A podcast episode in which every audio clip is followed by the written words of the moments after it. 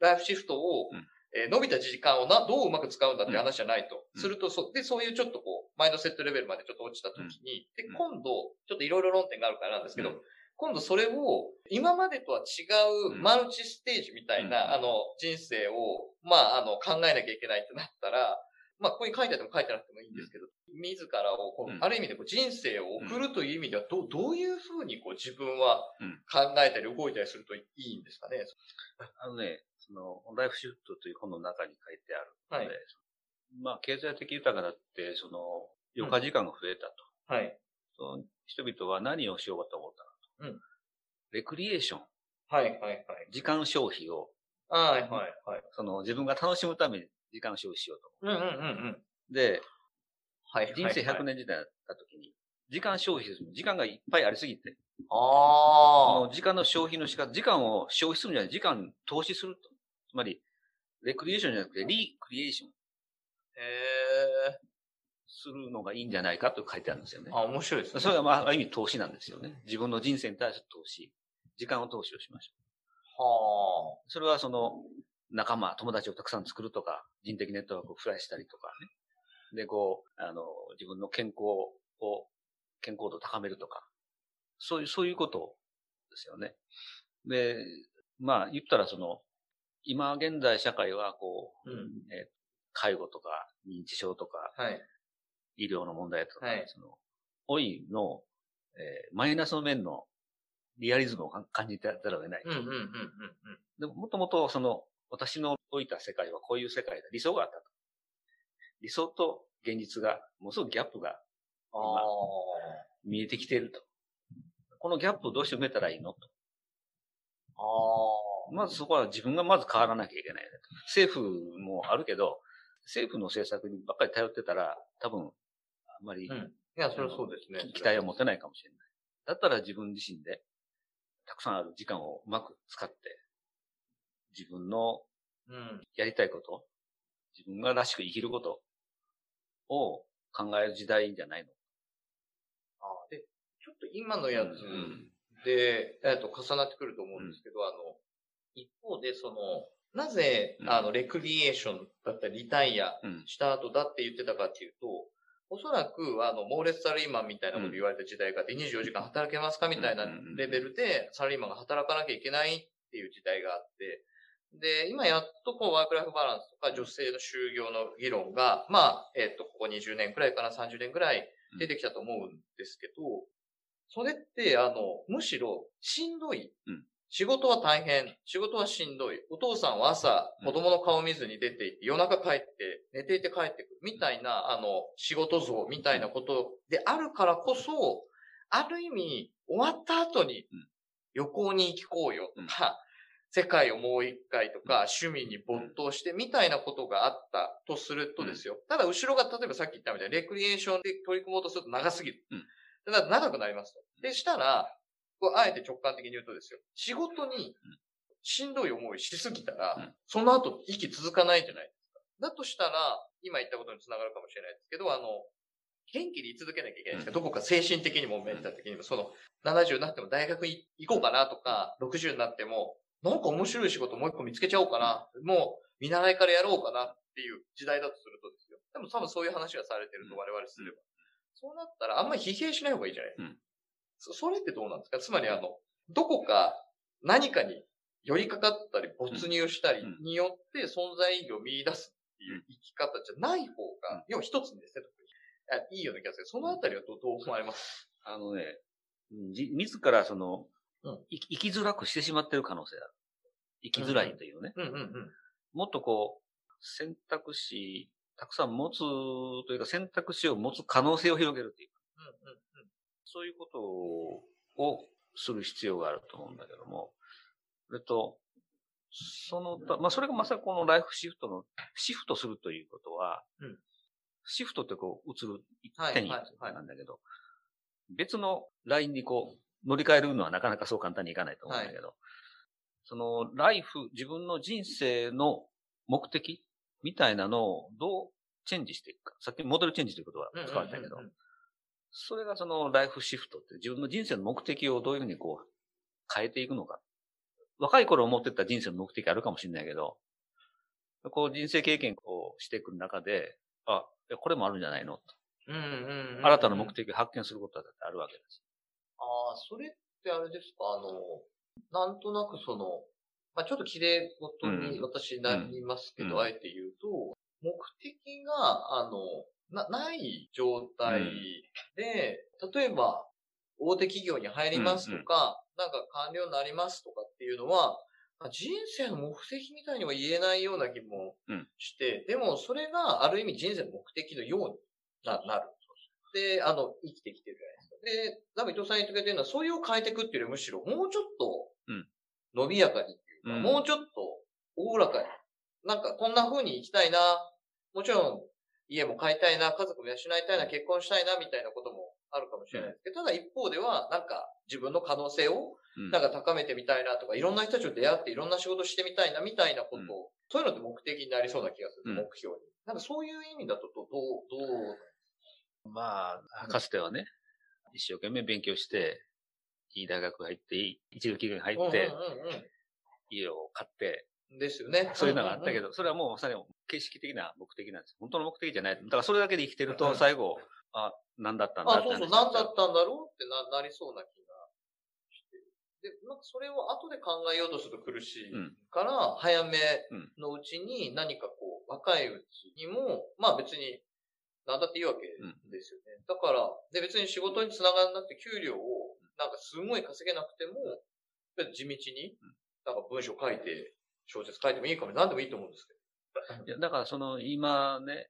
まあ文部科学省も言ってる、そのキャリア教育言ってるけど。ど、はい、はい。ああれって、その、どうかなと思うんだけどねうんうんうんうん。その、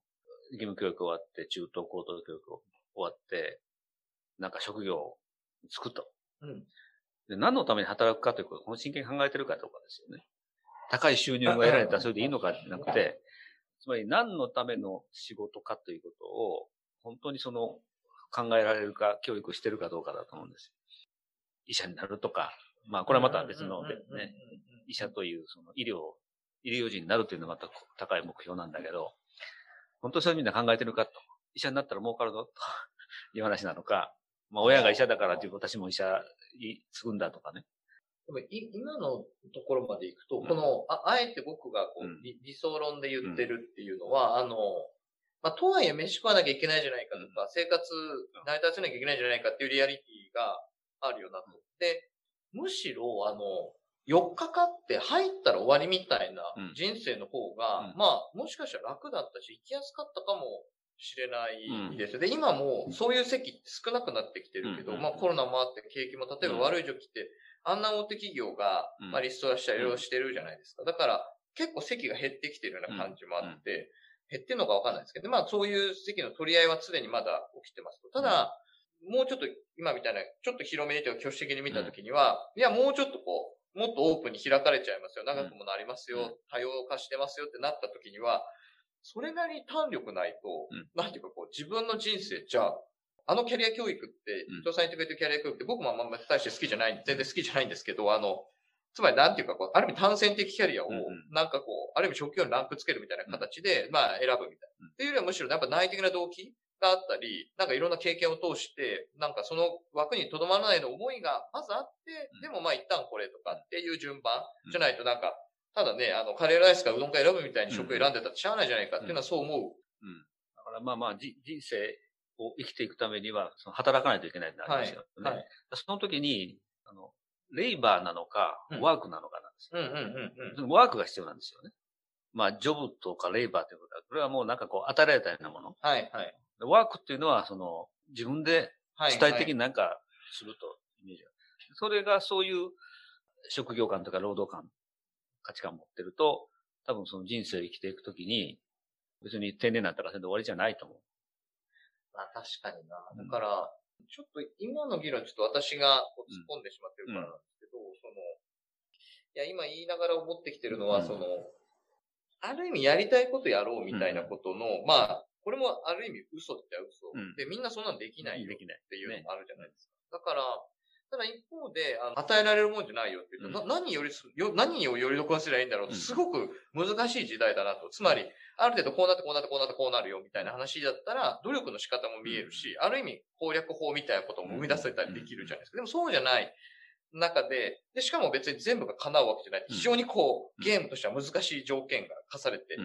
いて、うん、みたいな。なんかそれ結構大変だなと。なので私はさっき思ったのは、えっと、さん言ってくれてることと重なると思うんですけど、まあ要はあの、レイバーとか、えっと、ジョブじゃなくてワークだ。っていう話に向けて、自分たちなりに、あの、ある意味食いぶちもあるけど、そうじゃないものも含めて、結構自律的に、あの、なんかしていかなきゃいけないし、しかも年齢を問わず、いろんな人にチャンスがある社会を作っていく。そうなると、例えば野党側も突然70歳の時来ても、ある意味70歳だから、あの、大事にし続けるんじゃなくって、その人の意欲に合わせて、あ、どうぞもう初めてもやってくださいって言わなきゃいけないみたいな。いろんなこのチェンジが求められて、つまりあの、反力みたいなものとか、うん、自立か、自立みたいな、まあ、レジネンスっていうのかもしれないけど、今時だって。でも、自立みたいなものも求められ、これ結構タフ、タフだと思うんですよ。結構そんなみんな今持ってないやつだと思う。しかも、社会の側も、いろんな人の再チャレンジとか、えっと、いろんな多様な人たちが働くこと私寛容にならないと、そういうことができる。だから結構、そっち側から言ったとしても、かなりいろんなことに変化がないといけない状況。あの、まあ、変化ということはね、その、まあ、自分が変わるという、ね、はい。それぞれ個人個人に与えられた資源、時間とかいろんなものがありますよね。これをどう配分するかの問題で、例えばその、ワークライフバランスといったときに、はい、仕事と家庭、ライフを家庭と訳するか読んだけど、僕は家庭というかその、生活とか人生とか考えたときに、例えば時間、24時間をね、仕事の時間とそれ以外の時間、こう、分けることじゃなくて、例えばその、ワークライフバランスじゃなくて、僕よく言うんだけど、ワークライフインテグレーションだと。仕事と家庭というか生活と人生を、これを意味のあるように、こう、一体化する。これは本当のワークライフバランスの意味だと。だからその自分が与えられた時間とか資源を、どう、その自分の人生のためにどう使っていく、配分していくのか、ということを、あんまり考えない人が多かったんじゃないのと。今の面白いですね。だか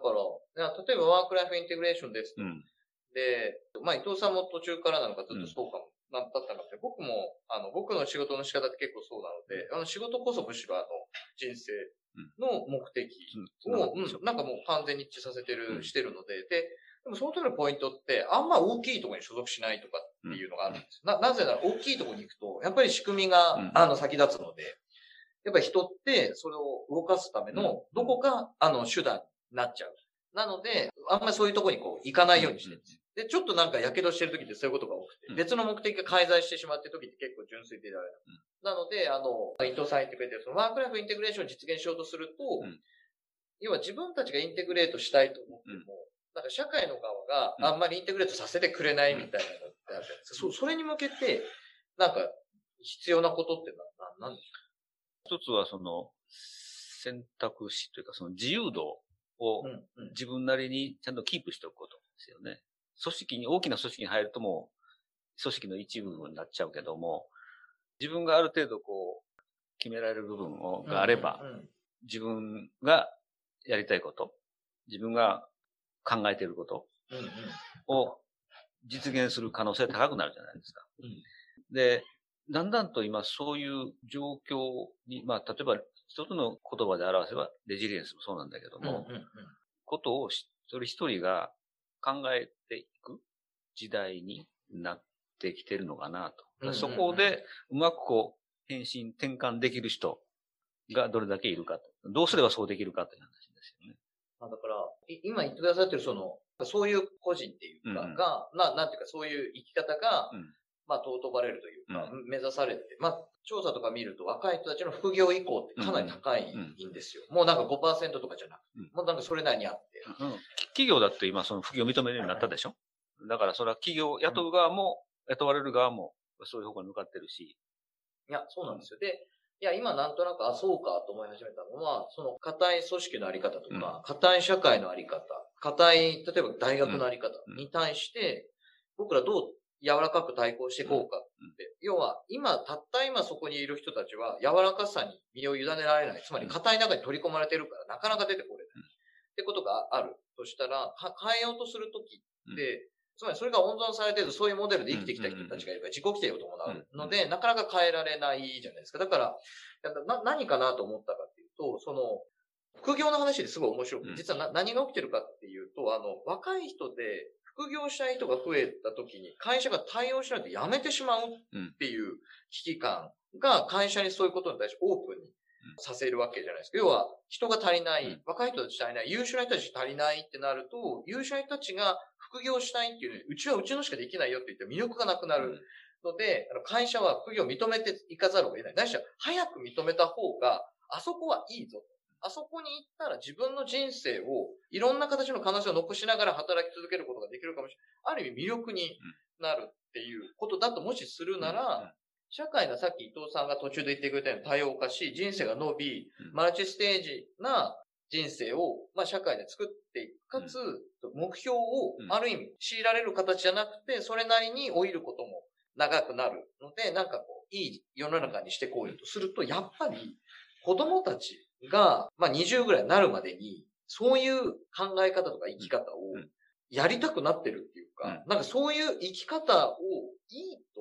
思えてる子供たちを増やしていくってことが、うん。なんか社会を変えていくためにすごい大事なんじゃないかって気もし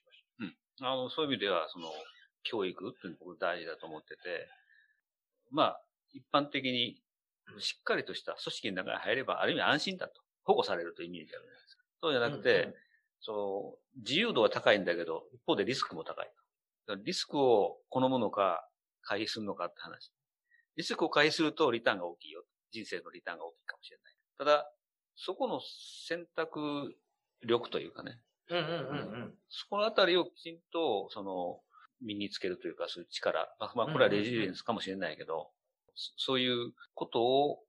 子供、まあ、特に義務教育とかね、中等教育で考えられるかというと、今は、今の現状ではね、もう、受験があって、そんなこと考えない。いや、そうなんですよ。そこでなんかもう不明みたいになっちゃってるっていうか。でもなんかそれ乗り越えないと、うんいや、な、な、なんでそんなことを言ってるかっていうと、あの、いや社会を変えるって、ないしは今、今の今回のうん、うん、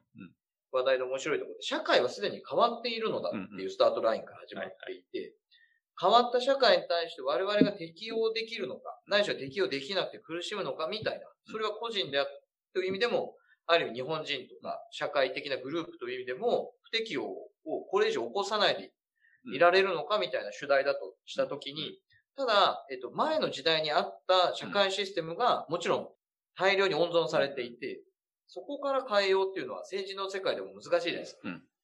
制緩和とかうん。いろいろしないと変われないような大きいテーマだとしたときに、じゃあど、どこを糸口にして社会と我々の不一致を改善していくかのトリガーというか、として子供たち、ないしは若い人たちが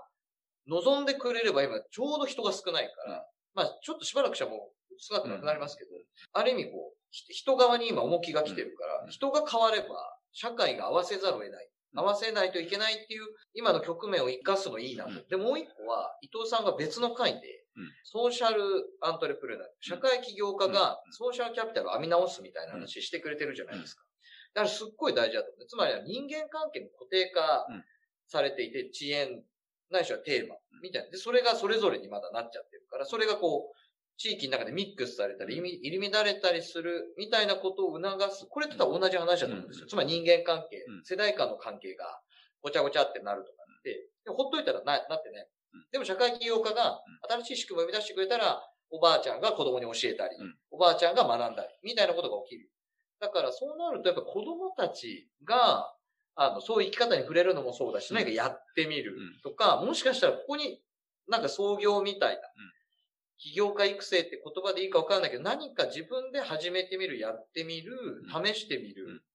で、大人たちにやっていくことを温かく見守ってもらうみたいなことが、かなり充実していくと、うんそもそも僕は大きい会社なんて入ったら副業できないじゃないですかみたいな子が増えてる。うんとか、なんか今やってるいろんなことを仕事以外でも続けたいんですけど、うんそんな僕でも雇ってくれますかって子供たちが言う。うんまあ大学生ですよね。みたいな状況が、むしろ若者側に作るってことには、なんかこう、可能性がありそうです。だからその、社会が変わっていくから、それに対応、個人が対応していかないといけないじゃなくて、個人が変われば社会が変わる、みたいなことがあり、あり得るべき姿だと思うんだけども。うんうんうん。ただ今そこのせめぎ合いだと思うんですよ。そうですね。だから、まあ、もうちょっと、まあ、あえて丁寧に言うと、社会は変わったのに、社会を動かしていたし仕組みが古くなってる。ので、個人がどっちに、どっちに自分をチューニングするかっていう、ある意味せめぎ合いっていうか、うん。どどうする、ん。このままじゃうまくいかないぞと。うん。多分、この会社のあり方とか、この政府のあり方、あの、行政のあり方、うん。うまくいかないぞってもう見えてるのにうん、残ってますもんね。だからね、うん。うん今そういうことにみんなが気づき始めて、企業とかうんうんうん、まあ政府もそうなんだけども、組織開発論っていうのが盛んになってきてるんですよ。うんうんうん。組織をどういうふうに、まあ、いわゆるトランスフォーメーションしましょうかって話ですよね。だから、そこも実はその大事な話で、なかなかこう、確立された組織ってそう簡単に変えられない。だからその組織が変わっていくために、トランスフォーメーションを起こすためには、やっぱりこう、個人とか、あるいはチームとか、グループで、うんうんうんうん。こういうところからこう、まあ、ボトムアップっていうのは、まあ、言葉、いいかどうかわかんないけど、両方から力働いていく。いや、わかりますよね。ね。だからまあ、いや、伊藤さんちょうどその、これまでも教育の話とか、なんかソーシャルアントレプレナーの話とかってしてたので、まさに社会の側から変えていくのが組織論なんだとか、まあある意味会社っていうもののあり方みたいな、うん。ないしは行政っていうもののあり方を、ある意味もう一個教師的に見て、なんかこうしていくべきだって、うん。ないしはそういうアプローチをしていくことも大事。と同時に、今伊藤さん言ってくれたような、僕からすると、それってやっぱす自分でやってもすっごい難しくって、できて、あの、横つなぎして、うんあの、新しく彼らが、今までより成果が出るような新しいスキームを、うん。あの、彼らに僕ら側から提示して、一緒にやるってことが、まあ今のところ自分でできる範囲だなと見てて思ってて、まあ、総理大臣とか万が一、うん。なんか10回ぐらい生まれ変わって慣れたら、違うのかもしれないですけど、いや、伊藤さんはずっと言って教育大事なんだっていう結構その、ある意味未来に向けてうん、なんか仕込んでおけるというか、うん。準備うん。しておけて、子供たちには今の社会に合った生き方をちゃんと伝えていくっていうことは、なんかできるよううなん。気がして、大人たちがある意味でこう、失点抜刀してうん。変わんなきゃいけないんだって言ってる時に、子供たちはちゃんと未来を見据えてちゃんと育てられていると、なんていうのかな、直接やる部分うん。でせめぎ合ってるところとはまた違う、未来みたいなもうん。のをそこに入れていくとまた違う力学。要は個人からと会社側、うん仕組み側からの話に子供たちってうん未来うんというプレイヤーうんを、新しい感覚のプレイヤーを社会でこうちゃんと育てていけると、なんかある意味3つこう流れから合流するってうん。うんいうか。。あの、要は子供たちって、その、まあ、これから将来、うん長いじゃないですか。だから未来を見てるんだけども、大人たちっていうのは過去を見てるんですよ。そうなんですよ。そうなんですよ。どうしてもそうなっちゃうじゃないですか。どうしてもこう、例えば車の運転で言うと、うんもうバック見ながら、見ながら走ってるんですよね。子供たちはヘッドライトに照らす、将来、先を見て運転するとすればですね、そういう若い世代と大人の世代とかね、えーが、こう、どうどういうふうに近寄れるかって話。例えばその社会に明かりを生み出すためにトンネル掘ってると。と両方から掘らないといけないんです。まあね、それわかるんですよね。ただ、こっちの方がなかなか動かない。いや、そうそう、僕はなんか、いや、子供たちにどうしてその、起業家的なものとか、いろんなことって、いや、ななんとなく別に起業家の方がなんていいじゃないかって、ど、どどっかこう思ってたんですけど、まあなん。かそういうことじゃないのかなって今、感じ始めて、今日話してうん直さで、自分でこう中学校の授業とか行って思う、今思い始めてるのは、その、社会の現状を正しく伝えて、やっぱり自分たちでそれなりにこう多様な人生を、うん。あ歩んでいってもらえるように、うんなんかこう少しでもお手伝いするとか、体験しよう。ななんでそんなこと言ってるかっていうと、そっくりがしちゃいますけども、結構社会の側変えるの超大変。うんでなぜならそこでご飯を食べてきた人たちがいるから、うんもうそれは痛みがあまりに大きいので、そのあり方やめたら否定するとか変えようとすると、まあ、とにかくあの、それだけでなんかこう、苦しむ人がうん、いるから、それだけはすごい難しい。ですね。まあ、ある種自己否定しちゃうわけだかそうら。なんですよ。あの、今、盛んにその、アクティブラーニングということでるじゃないですか。うんうん。で、子供たちに、その、経験を通じて、まあ実際に経験するかどうかは別として、要はその、大人たちが経験したことを追体験する教材というか、テーマ提供して。で、それで子供たちが、その、いい面と悪い面と、を、うんうんうん、に気がついてで、自分たちは将来に向けて、こうしたらいいんじゃないかということを考えたら、大人になった時にそういうことにチャレンジしていくと思う。そうですね。えだから、なんとなく、いや、今伊藤さん言ってくれたアクティブラーニングって、つまり社会の側で学ぶというか、うん、要は教室の中にとどまらない学びのあり方っていうことも、もうもちろん、なんかそういうことで、つまりあの、教科書の通りになんか、大人も社会もなってないよと、いいも悪いもあるぞと。で、ただ、おそらくそこには楽しさとか、驚きとか、非常にこう、教室では味わえないような、すごく幸せなこともあって、っていうことを、まあ、まさに子供たちにっていうことは、ももちろんなんかそれ含めて、あの、なんか今日の話で、伊藤さん。とせっかく話してて思ったのは、つまり社会から要請されてやることではない,、ないですよ、という話が一個。じゃあそれどうなのかっていうと、それはつまりどういうことなのか、つまりそれ以外に何かあるのかっていうと、社会がつまり定常化する、正常化するので、多様化する状況にある。なので、個人がどこか選択しなきゃいけなくなったり、自立しなきゃいけなくなるよということが、ひとまとまりありますよ。で、もう一個は、ライフシフトなり、まあ、もともとあるワークシフトもそうか。ライフシフト特にそれは、老後の話なのかっていうと、そうじゃない。だって若い世代ですよと。でつまり、ちょっと僕が言葉の意味が捉えてられ、捉えられてないのかもしれないけど、人生のあり方が変わっていくよとか、人生の考え方を変えていかなきゃいけないよってことかなと勝手に思ってたので、うん、だとすると全員含まれるはず。でむしろ、子供たちこそ考えないといけない。なぜなら、70の人は100になっても30年だけど、子供たち今ゼロだと100年ある。ので、100年どう生きるかみたいなことだとすると、つまりライフシフトは老後の議論ではないんだと。まあ、老後の議論としてフォーカスされることが、ビジネスマンが読んだり、老後をどうするかっていうことで読む人多かったかもしれない。むしろ子供たちこそ主題とか主役なんだっていう位置づけ直しができると、かなり、あの、レンジも広がって、で、真ん中にあるというか、今ある社会の不具合、さっき言った社会変化に対して既存のものが乗っかっちゃってるやつを直していくっていうためにも、より若い人たちとどういうコミュニケーションなり、どういう学びのあり方を考えていくのか、どういう子供たちであってほしいと願うのか、何しろそういう手伝いをするのかってことに転じていけると、結構いろんなことに取り組める、個人だけのことでもないし、今ある、こう、柔らかさがない社会とか組織を変えなきゃいけないということに、こう、なんていうか、うつうつとするというか、変えられないことをうつうつとするだけじゃない何かに、なんかたどり着いてる。うん。あの、今の話ね、この、ライフシフトってどうもその、シニア世代に焦点当たってるけども、うんうん、本当はこう、全世代の話で、でね、ライフシフトっていうのは全てあるものから何かシフトするというイメージが強いけども、むしろその、子供の時代っていうかね、うん、から、